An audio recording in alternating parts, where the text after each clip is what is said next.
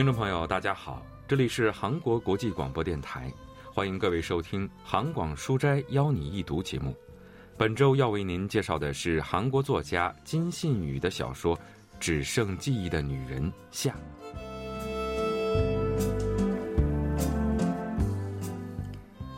现在的社会已经不再认为拥有大量可见资产的人是真正的富豪了。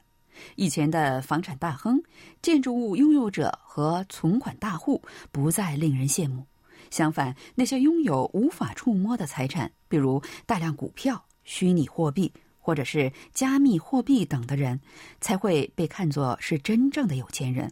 这其中也包括知识在内。而记忆作为最下层的知识，就成了资本最后的堡垒，也是人类最后的堡垒。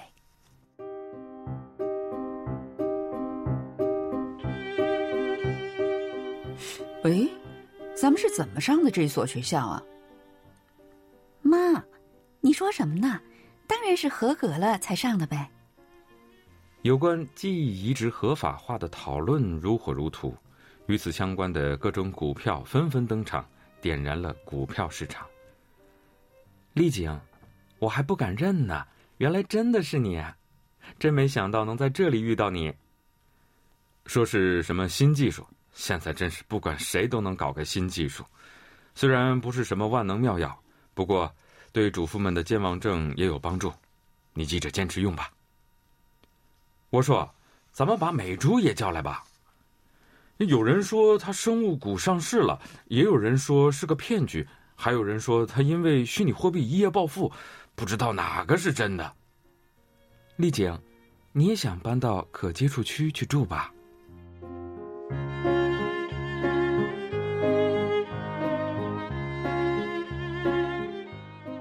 金信宇的小说《只剩记忆的女人》发表于二零二零年。小说中的故事发生在二零二八年的首尔，那时的首尔被严格分成上流社会居住的可接触区和平民百姓生活的无接触区两个部分。主人公丽景的丈夫是国会议员助理，由于涉嫌接受某企业的不当请托被拘留了。丽景的女儿卢美想上 H 高中，他在去参加学校说明会的时候遇到了大学同学草娥。也听到了有关美珠的一些消息。美珠曾是丽景的恋人，最近突然常常在丽景的梦中出现。有一天，草娥突然来找丽景，并且向她提出了一个令人意外的建议：她可以帮助丽景搬到可接触区去，条件是让丽景把记忆卖给他。怎么会有人连记忆都没有呢？我就没有那东西，但我现在非常需要它。在二零二八年的世界里，能够住到可接触区里，就意味着进入了牢不可破的上流层。丽景会做出怎样的决定呢？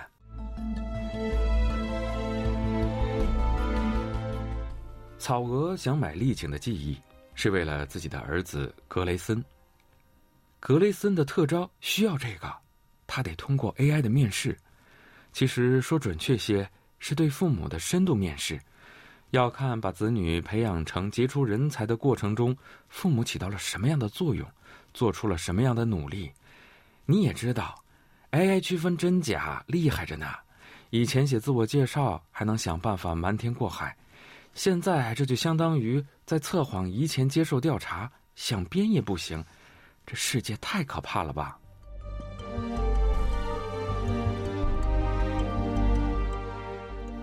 草娥为了提高儿子的合格的可能性，花了大价钱做了好几次模拟面试，结果是格雷森的学业已经达到了很优秀的程度，创造力和品德方面也大大超过合格线。草娥的丈夫也因为在教育孩子方面非常积极，得到了很高的分数。问题出在草娥身上，在判断母亲在孩子情绪发展方面是否够格的项目上。草娥得到了不合格的评判。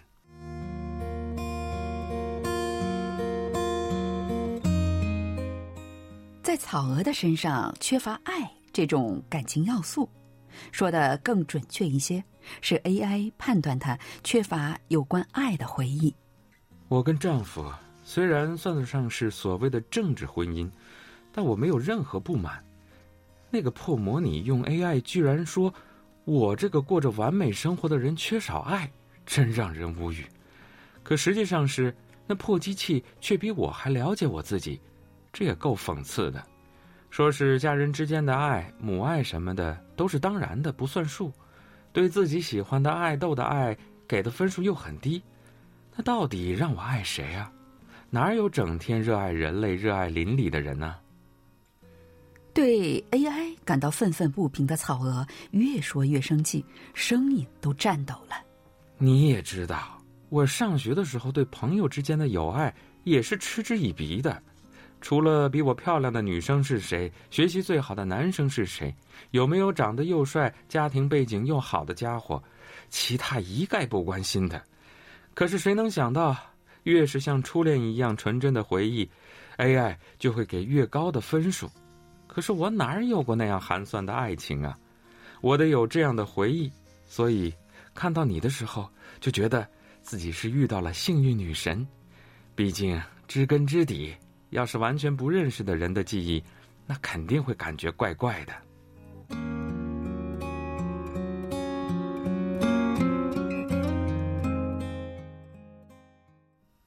子女入学时，学校要考察父母们有关爱的回忆。这是很有趣的一个内容。首尔大学国文系教授方敏浩介绍说：“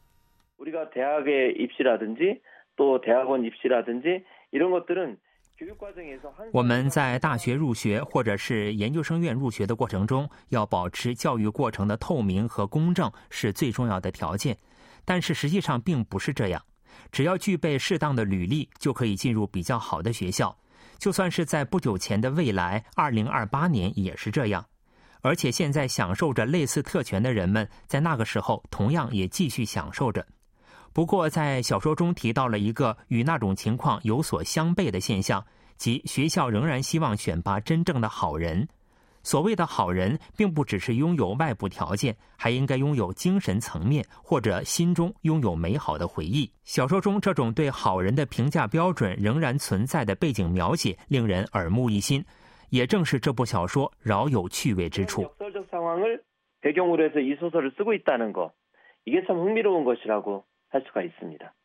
草娥为了让自己的儿子能顺利进入高中，建议丽景把她的初恋记忆卖给自己，也就是说，希望他为自己做国会正在热烈讨论的记忆移植。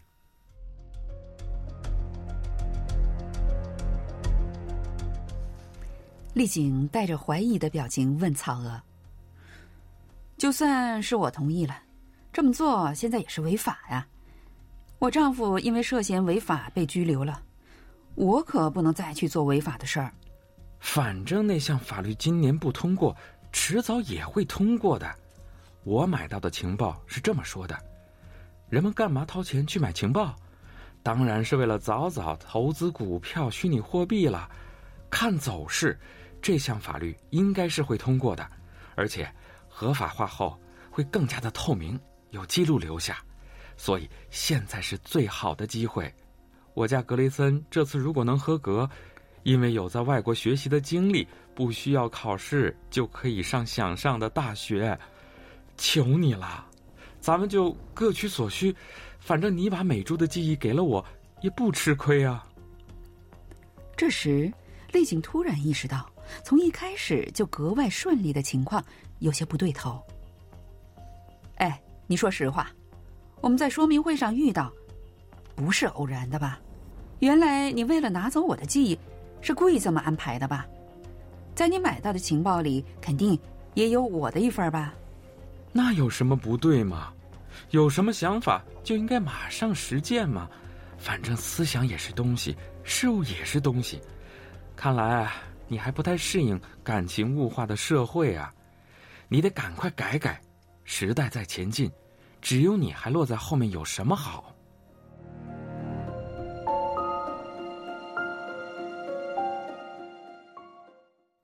虽然丽景并不是很愿意，但内心也很动摇。如果搬到可接触区，卢美就可以得到 H 高中的地区加分，这样的话，成绩很好的卢美。更容易获得合格的机会，但即使这样，也不能就草率的做决定。如果连依稀存在的爱的记忆也消失了的话，那我的过去还能剩下些什么呢？现在的世界，一切都有可能，几乎可以随心所欲，但丽景却一点儿也不觉得高兴，而且第一次因为拥有记忆而感到孤独。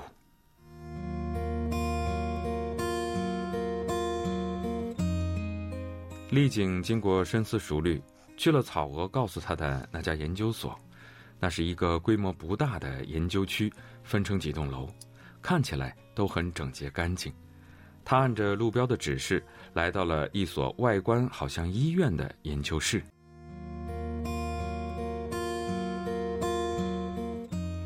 欢迎来到 Dream System。为了助力您的梦想和愿景，我们将时刻走在时代的最前沿。一上电梯，屏幕上就出现了宣传视频，在视频的结尾处，好像在哪里见过的商标旁闪过了 “Dreamy” 的字样。丽景想起了家里的失眠治疗仪。啊，原来是这家企业制造的呀！这份熟悉感似乎让丽景的不安消失了。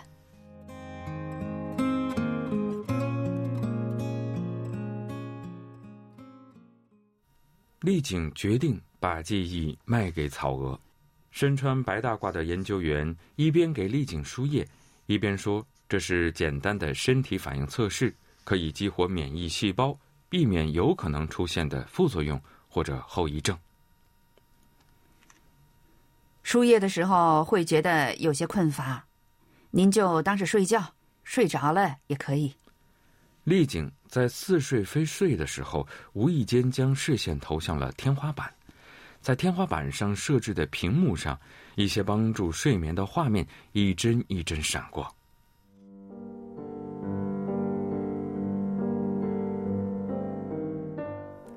先是被落日映红的海滩，接下来又听到寂静的树林中传来的风声，然后是从屋檐上掉下来的雨水。接着出现了一栋小房子，依稀像是寒屋，又好像是九分老街上才会有的挂着红灯的神秘的建筑。院子里还有一个小小的池塘。推开木门进去，美珠在里面。哦，这是什么地方啊？是我们要一起生活的家啊！美珠将丽景拥入怀中。轻轻的吻着他，这时画面又开始切换。骑着自行车去旅行的场景，和赤脚走在海边沙滩上的场景，还有最后两个人举行婚礼的场景。丽景穿着婚纱，落叶纷纷飘下来，这些场景依次出现，循环往复，所有的画面都是他睡觉时做过的梦。直到这时，他才意识到做过的梦其实并不真是自己的梦。也就是说，那只不过是为了帮助人们理解记忆移植这一概念所做出来的采样。那既不是记忆，也不是任何什么东西，只不过是用某人做过的梦进行人为的编辑而制成的样本。丽景开始做有关美珠的梦。是从丈夫拿回失眠治疗仪以后，为什么会这样呢？如果那仪器里有美珠的梦，那么可以实验她的唯一的一个人就是丽景了。丈夫对此一无所知吗？丽景感到自己不仅在过去，在现在也都被抛弃、被否定了。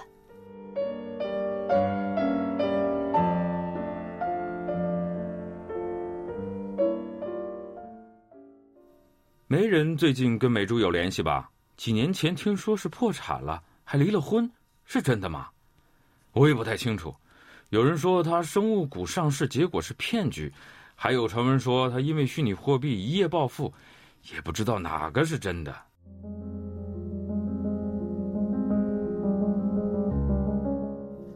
美珠有可能是 Dreamy System 的有关人员，或者把记忆出售给了他们。据说是新技术，虽然不能百病皆治，不过听说对主妇们的健忘症很有好处，你记着多用用。丽景的丈夫因为涉嫌接受某企业的不当请托被拘留了。这么看来，也许跟 Dreamy System 有关联。如果真是这样，那么他把助眠仪带给丽景，也是为了确认被采集为样本的美珠的记忆是否能在丽景的梦中运作。也许通过美珠的记忆样本，丽景对于初恋的回忆才会更加生动鲜明。丽景，你也想搬进可接触区吧？求你了，咱们各取所需好不好？把对美珠的记忆给了我，你也不会有损失啊。而拥有强大情报力的草娥，会不会是了解到了这所有的过程，为了移植那记忆，才故意来接近他的呢？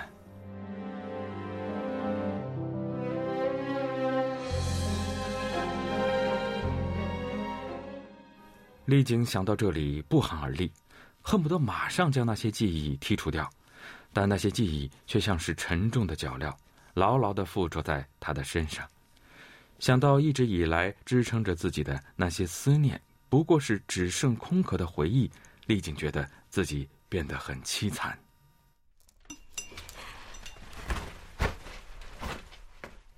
丽景拔掉输液针，从研究室里跑了出来。出了那栋楼以后，他的智能手表发出了警报声。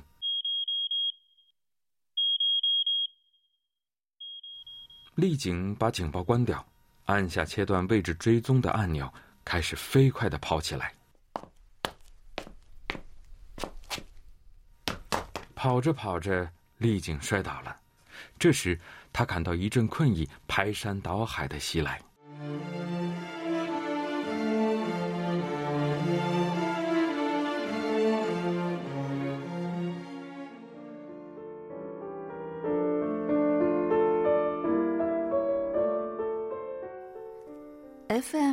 九十三点一频道播放着巴赫的钢琴曲，音乐声轻轻的环绕在四周。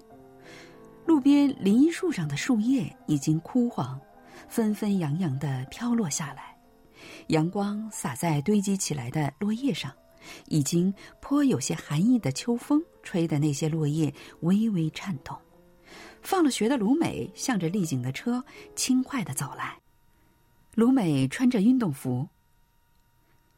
咱们是怎么上的这所线下学校的呢？卢美嗤的一笑，一边把书包扔到汽车后座上，一边说：“妈，你说什么呢？AI 抽签抽中的上的呀，你不记得了？抽签抽中的，太好了，运气真是太好了。”丽景载着卢美开上了回家的路，他慢慢加快了车速，开出校区之后，到了大路上，然后向右拐，就是回家的路。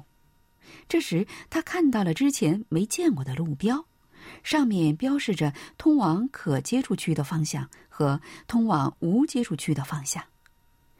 丽晶脑子里突然一片空白，不知道该往哪个方向走。这时，一个念头冒了出来。难道现在这记忆也是一个样本吗？他带着苦涩的表情看着窗外，午后的街道令人抑郁的闪着光。